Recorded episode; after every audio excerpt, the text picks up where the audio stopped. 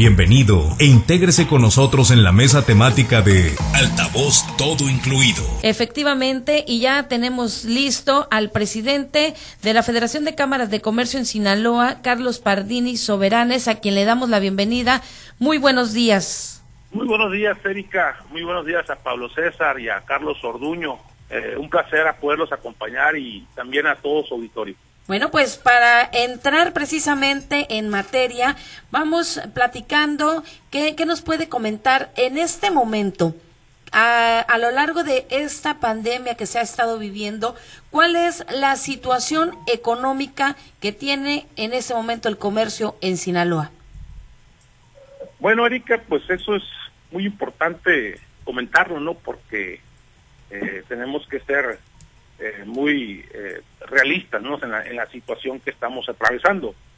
Eh, con la reapertura ¿no? de todas las de todas las actividades comerciales, turísticas y deportivas, tanto en el estado como en la mayor parte del país, eh, hemos visto una recuperación parcial ¿no? del empleo y, la producción en tanto en Sinaloa como en México. Eh, si hacemos mención a, datos y a números, nos vamos que en Sinaloa en, cuestión del empleo, ya al mes de septiembre teníamos una pérdida de empleo acumulada de 14.485 empleos. Cabe señalar que Sinaloa en el mes de septiembre generó 13.900 empleos comparativamente contra agosto. Eso la hizo acreedor al primer lugar a nivel nacional, Sinaloa por encima de estados como Nueva León y como Jalisco. Eso es importante decirlo porque eso genera además pues más condiciones para para empezar a, trabajar ¿no? y a aperturar. Pero lo más importante, hay que decirlo también, que esta reactivación económica, esta recuperación, eh, tenemos que hacerla de manera consciente. la pandemia todavía está y tenemos que evitar eh, que haya un posible rebrote y un posible confinamiento. Porque a final de cuentas, eh, lo más importante, lo hemos señalado, es la salud. Se dio una reapertura de las actividades económicas de la mayor parte, ya prácticamente el 100%, pero, pero tenemos que hacerlo de manera responsable, con las medidas sanitarias, con los protocolos, eh, buscando también señalar y ser muy analíticos de aquellos que, giros que están siendo con mayor riesgo, eh, evitar que se den esas situaciones de, aglomeraciones y de un relajamiento de la sociedad. Eso lo hemos observado y lo hemos dicho, hay que ser realistas, tenemos que cuidar eh, que no haya habido, que no vaya a haber un rebrote, porque de una u otra manera, aunque se está dando de manera parcial la recuperación, pues se está dando, eso es lo importante, eh, y un cierre de actividades de otra vez de los no esenciales o de o un ajuste en ese sentido, un confinamiento, pues sería sería catastrófico, ¿no? Para muchas de las actividades económicas del Estado y de México principalmente, ¿no? Entonces, no sé si gustas preguntar algo más, tengo muchos datos, podemos decirle cómo vamos en inversión privada también en, en Sinaloa, este, los datos económicos que nos están arrojando al día del tercer trimestre, eso lo acabamos de ver hace unos días, al tercer trimestre hubo un crecimiento ya del 12% contra el trimestre anterior, que fue una caída abrupta más del 18% en el país. Esta recuperación del 12% pues es este, una recuperación parcial eh, contra el año anterior del mismo trimestre la caída va del 8.9% de la del producto interno bruto este, contra el año anterior. El, en el cierre anual, pues se estima con esos números, con el 8.9% contra el año pasado. En el tercer trimestre se estima que va a ser entre el 9 y el 10% de la caída en el Producto Interno Bruto. Eh, esto si no hay un rebroto un confinamiento, ¿no? Puede, puede cambiar a, a, ser más negativo el número, ¿no? Si, si se da un rebrote, hay que ser sinceros y realistas. Eh, en el 2021 se estima un crecimiento por parte del SAT, eh, un crecimiento positivo del 4% contra el 2020, que caería el 10%. Con esos datos, en tres años se estaría recuperando o volver a los niveles, o volver a los niveles del 2018. Y ese nivel de crecimiento posterior a una caída del 10% también generaría pues, un crecimiento en el desempleo porque no te vas a recuperar. Recuerden que se agregan cerca de un millón y medio de jóvenes a la población económicamente activa. Entonces eso tenemos que estar observándolo y por ello se tiene que incentivar la economía con más inversión pública, con más infraestructura, eh, se tiene que buscar más condiciones para darle a los a, los este, inversionistas más certeza. Esto a su vez va a generar no más inversión tanto extranjera directa como inversión privada, la cual ahí donde crecimiento tanto en 2020 como en el 2019 y el y eso hay que observarlo, ¿no? En Sinaloa, las inversiones, hay que ser realistas cómo vamos. En el 2017 fueron 29.632 millones la inversión que se generó en el estado de Sinaloa, eh, siendo Culiacán el que más aportó con el 42%, con 12.673 millones. En el 2018 de 29.632 se fue a 30.747 millones. Y ahí también, ahí se dio un fenómeno, ¿no? Ya Mazatlán sobrepasa Culiacán en inversión, genera el 34% de esta inversión privada. Para esto, eh, Culiacán cae al 26% y cae también comparativamente contra el 2017 este, de 12 mil a 8 mil millones, una caída sustancial. Y en, en el 2019, Sinaloa eh, genera 27.529 millones de inversión privada. Ya está prácticamente, hay una caída en la inversión privada del 2019 de casi el 10%. Esto también hay que poner, hay que ponernos alertas ahí en el 2019, ¿qué pasó? Y en el 2020, pues lógicamente bajo esta situación de la pandemia, pues ya la caída pues es abismal, no más del 60% de caída de inversión y esto va a originar, lógico, menos derrama, menos empleo, eh, este, hay que ser conscientes, ¿no? Pero a final de cuentas, eso se venía, esos son los números que en Sinaloa. En inversión extranjera directa, Sinaloa no le ha ido nada mal. Hay que ser realistas, en el 2016 eh, traía 434 millones de inversión extranjera directa, crece a 761 millones es un, récord prácticamente de inversión, y en el 2018 cae a 413 millones y en el 2019 cae a 260 millones. En el 2020 se estima un cierre arriba de 600 millones de dólares en cuestión de inversión extranjera directa. Entonces, esos números te hablan por sí eh, de manera macro lo que está pasando en un estado y también en un país, ¿no? Creo que tenemos que ser muy conscientes de ello. Efectivamente, en este 2020, en lo que va del año, eh, ¿cuántos negocios ya no pudieron abrir sus puertas? En Sinaloa tenemos un registro de, del sector formal, no nada más del sector formal, eh, a una caída de cerca de 400, 400 establecimientos menos. Esperábamos mucho más, realmente esperábamos más de mil. Este, sin embargo, ha sido, han sido resilientes los, empresarios, los comerciantes, han, han resistido a pesar de un confinamiento tan prolongado, sobre todo de aquellas actividades no esenciales que fueron cerradas, y han buscado la forma ¿no? de, de subsistir ante esa situación.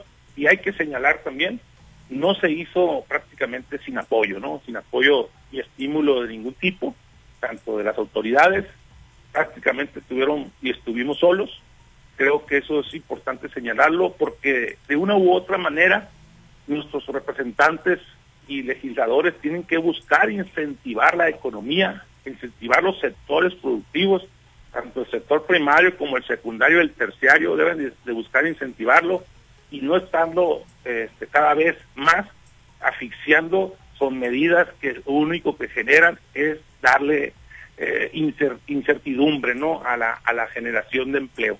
Yo creo que eso es importante decirlo. Muy bien, presidente de FECANACO, Carlos Pardini Soberanes. Compartimos también esta charla con nuestro compañero en Guasave, Pablo César Espinosa. Pablo César, te escucha. Muchas gracias, gracias, eh, Erika.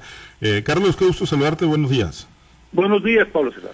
Carlos, eh, pues preguntarte, ¿no? Eh, las autoridades en la conducción que han tenido y en las decisiones que se han venido tomando, eh, pues ¿qué, sabor de boca les han dejado y qué evaluación tienen ustedes. ¿Han sido las más correctas? ¿Han ayudado a sobrellevar esto?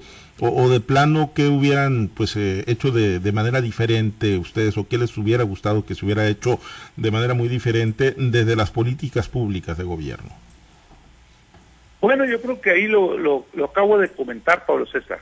Yo creo que desde el inicio, desde el mes de marzo que, que se dio eh, el confinamiento en muchas actividades, eh, en el mes de abril nosotros nos presentamos desde la Concanaco a nivel nacional, se presentaron iniciativas de, de, apoyo ¿no? a las MIPIMES para poder subsistir y sobre todo la protección del empleo, ¿no? que era clave.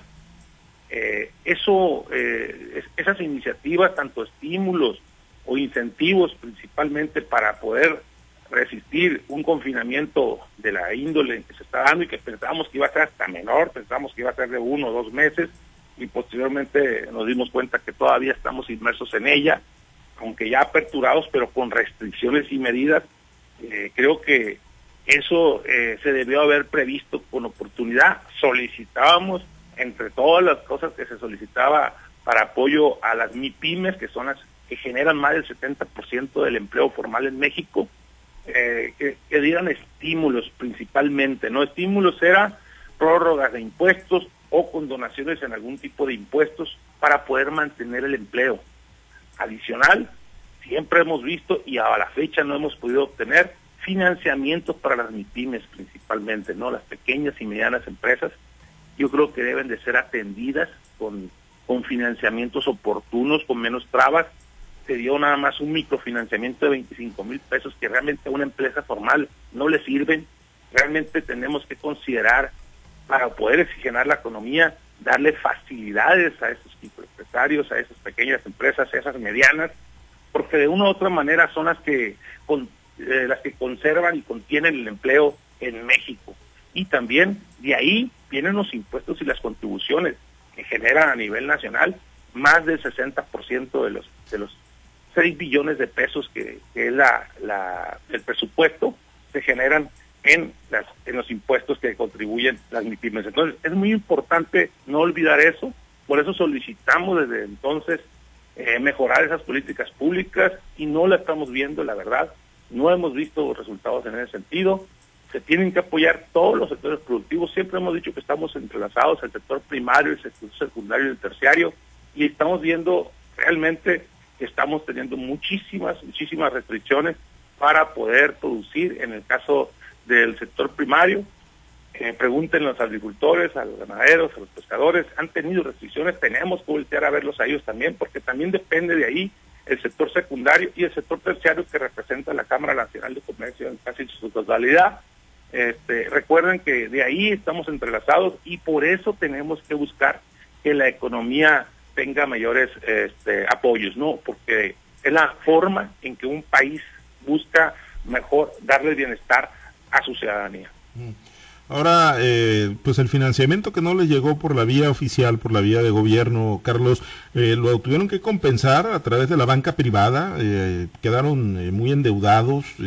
¿Cuál, en ese sentido, bueno, qué tanto tuvieron que recurrir a, estas instituciones para, bueno, pues mantenerse a flote como negocios? Sí, mira, muchos de los que tenían condiciones para poder tener acceder a créditos más rápidos por medio de la banca privada, pues lo hicieron, no, lo hicieron. Sin embargo, hay que ser realistas también en ese sentido. Eh, la banca privada tiene cada vez más trabas para poder este, eh, inyectar o para poder promover financiamientos. Eh, por ejemplo, a nivel estatal se inyectó en garantías líquidas a través de Nacional Financiera y por parte del gobierno estatal 10 o 15 millones de pesos, el dato no lo tengo porque eh, al principio habían dicho que eran 10 millones, después dijeron que le habían incrementado 5 millones más, que eso potencializaba más de 200 millones de créditos en el Estado para las MIPIMES. Este, sí se otorgaron esa derrama de 200 millones, pero recuerden, recuerden que cuánto es, cuántos MIPIMES hay en Sinaloa, pues prácticamente son, son más de 120 mil unidades económicas. Entonces, si llegas a mil o a dos mil, este, pues realmente no, no generas eh, un cambio drástico en la, en la derrama económica, se ocupa mucho más. Nosotros solicitamos que la, la inyección en la derrama económica eh, fuera superior a los 3 mil millones de pesos en financiamientos para las MIPIMES, para más o menos contrarrestar un poco, sobre todo en aquellas actividades no esenciales, aquellas empresas que se vieron más afectadas, hubieran una chequenación de recursos, porque eso ayuda a todos, ¿no? Cuando hay derrama económica, cuando hay financiamientos, pues eso, eso conlleva a mejor economía para todos, ¿no? Muy bien. Carlos, pues muchísimas gracias de mi parte, como siempre un gusto saludarte. Gracias a ti, Pablo. Gracias, regresamos con Erika Rueda, salud, muchas. Carlos, pues en Guamúchil también le escucha nuestro compañero Carlos Orduño. Carlos, te escucha. Pues se juntaron los Carlos. Así es, Tocayo, buenos días. Tocayo, buenos días. Oye, este, ¿cómo, este, qué, qué, esperan de este fin de año que, pues, sin lugar a dudas para el comercio es, eh, pues, una de las temporadas más fuertes de, de, ingreso? Con esta condición en la que hoy estamos, ¿cuál es, eh, este, el vaticinio que, que tiene eh, la Federación de Cámaras de Comercio en Sinaloa? Bueno, primero estamos llevando a cabo a través de las cámaras nacionales de comercio, de las cinco cámaras nacionales de comercio que representan los 18 municipios en el estado, eh, diversas actividades promoviendo lo que se está haciendo a nivel nacional con la Concanaco. ¿Qué se está promoviendo? Por ejemplo, estamos ahorita promoviendo una eh, el Buen Fin, ¿no? Que es, el, que es un que es el evento comercial más importante en el país, ¿no? que se va a celebrar la décima edición, ¿no? Del 9 al 20 de noviembre, eh, que se llevará a cabo con algunas variables, ¿no? Creo que, que esas variables mucho a la protección, ¿no? De los consumidores, pues a la contingencia sanitaria, ¿no? El periodo, pues, se amplió buscando eh, también evitar aglomeraciones, ¿no? Del 9 al 20 de noviembre va a ser ya, ya está encima prácticamente el buen fin, eh, y eso es es también en beneficio no de la ciudadanía, ¿no? Esta semana, que es la más barata del año, con ello se busca la reactivación de la, de la economía mediante el consumo interno, ayudando también al igual a, los consumidores a adquirir productos y servicios pues a menor precio. Eso también desde, en ese periodo ampliado, como lo dije anteriormente, es buscando tener más días de oferta, pero también evitar aglomeraciones en los establecimientos comerciales, que también tendrán que cuidar todas las medidas sanitarias, no como uso de provocas, gel, el no saturar o limitar sus tiendas, ¿no? o establecimientos. Pero que aquí también salvo hay que hay que decirlo que el comercio en línea ha crecido de manera sustancial en este en estos programas eh, de, compras, ¿no? En línea. Eh, ha crecido de manera sustancial y más en esta pandemia. Por ello se espera que, tenga una mayor participación en la rama económica, que el año pasado a nivel nacional fueron cerca de 119 mil millones los que se dieron de rama económica y en Sinaloa fueron cerca de 2.800 millones de pesos. Yo creo que contamos este, con, con esas actividades que ayudan en mucho a la, a la, a la economía, a la reactivación. Y por eso hemos hecho, y en Culiacán hicimos una, una rueda de prensa para, para hacer el llamado, ¿no? A, inscribirse, a participar en esta décima edición, este, eh, recordando que, que, el, que aquellos comercios que participen, que se registren, pues sus consumidores al momento de pasar la tarjeta, ya sea de crédito o débito, eh, participan en, en, las, en las mismas rifas que se hacen o sorteos eh, de que hace la Secretaría de Hacienda Crédito Público, el SAT, a nivel nacional, donde se condonan prácticamente 500 millones de pesos en, en consumos, ¿no? Por ejemplo, te pongo un dato, el año pasado hubo más de 390 mil ganadores que recibieron un depósito o, recibieron como premio un depósito directo a su tarjeta de crédito y débito, ¿no? Este, se puede consultar todos esos datos. Eh, la, por ejemplo, la Secretaría de Hacienda y Crédito Público, pongo un dato nada más del, de lo que fue la novena edición el año pasado, este, esos 500 millones de pesos que se repartieron el año pasado. Eh, le comenté, hubo más de 390 mil ganadores y hubo también un premio mayor de 250 mil pesos. Esto se hace con la finalidad de que se inscriban, se inscriban la mayor parte de establecimientos y de comercios, servicios, turismo, todo entra ya prácticamente en este, en esta, en este buen fin. Pero aquí le comentaba lo importante que es el, el, el tema del comercio electrónico. Participó, el año pasado fueron más de 33 mil millones de pesos los que se los que se obtuvieron por compras realizadas a, través de tarjetas bancarias. Este, se incrementó prácticamente más del 33% contra el 18% contra, contra el 2018. Este año se espera que ahorita ya ha incrementado más del 60% el uso del comercio electrónico. Por eso se está promoviendo el uso de plataformas a nivel de, Concanaco. Y también, hay que decirlo, a nivel estatal se está promoviendo. Se han hecho algunos convenios con, eh, algunas plataformas eh, internacionales a nivel estatal, de la Secretaría de Economía, y eso también ayuda muchísimo a que se entrelacen y tengan mejores oportunidades para poder tener mejores resultados en este año, a pesar de la pandemia, a pesar de la crisis económica, esperamos lograr prácticamente lograr el número del año 2019, porque tenemos hoy más ofertas, ¿no? Entonces, eso es lo que esperamos eh, y lógicamente vemos que, que este últimos dos meses, noviembre y diciembre, pues deben de ser positivos ya para la reactivación económica. Tenemos que cuidarnos de un rebrote, de un confinamiento, eso es, claro. Eh, tenemos que hacer más conciencia ciudadana también, eso es claro. Y ser también muy analistas de qué giros son los que realmente representan un problema, ¿no?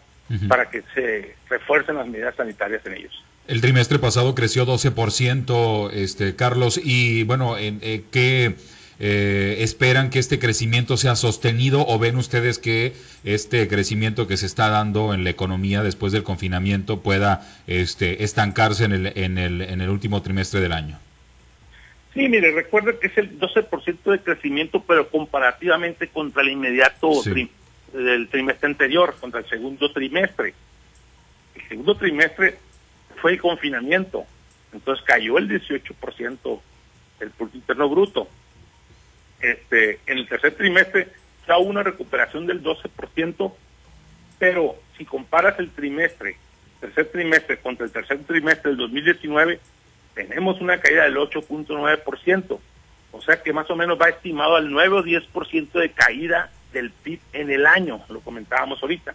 Si cae el 10% del PIB en el año, y el 2021 se estima que el 4%, va a crecer el 4% por medida, con números positivos, no el 4%, eh, se espera prácticamente tres años para la recuperación y volver a los niveles del 2018.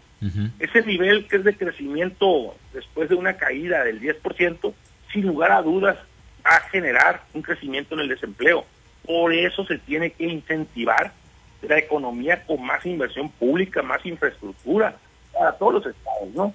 Yo creo que es importante señalarlo, este, eh, que se tiene que incentivar la economía con más inversión y sobre todo para que genere más certidumbre la inversión privada y la inversión extranjera directa. Yo creo que es importante eso. Muy bien, pues muchas gracias Carlos, te agradezco la oportunidad de platicar. Vamos a regresar con Edith Carruelas a los mochis. Bueno, Carlos. Gracias. Carlos, también eh, mencionar que las autoridades ahora, estamos hablando de Profeco, pues estarán muy, muy vigilantes de lo que será el buen fin y se va a evitar el gandallismo. Así lo han mencionado textualmente. Ustedes están conscientes de que deben ser razonadas las promociones y sobre todo respetadas. Hemos promovido y hemos tenido convenios con Profeco desde el nivel nacional para que sean ofertas que realmente y promociones no diversos artículos se cumplan no que se cumplan. Eh, por ejemplo el año pasado eh, más del 85% de los reclamos fueron conciliados no creo que eh, estamos nosotros en esa vía de buscar el Profeco también. Vigile nosotros hemos sido también muy vigilantes de ello no queremos generar el eh, que en el Buen Fin sea el evento y que siga siendo el evento comercial más importante de, México porque incentiva la economía y el consumo interno. Recuerda que el Buen Fin surge derivado del Black Friday. El Black Friday que de una u otra manera es este nos anticipamos a él para buscar que ese consumo interno quede en México. De ahí nace prácticamente el buen fin. Yo creo que es importante que todo el comercio, que todos los mismos empresarios, que todos los que participen en el buen fin, este, cumplan con esas, con esas ofertas y promociones. Muy bien, pues nosotros le agradecemos también que nos haya permitido establecer esta comunicación en esta mañana. Carlos Pardini Soberanes, presidente de FECANACO. Muchísimas gracias. Si desea agregar algo. No, muchísimas gracias, Erika. También a ti estamos a la orden, ¿no? Para cualquier información. Muy bien, muchísimas gracias.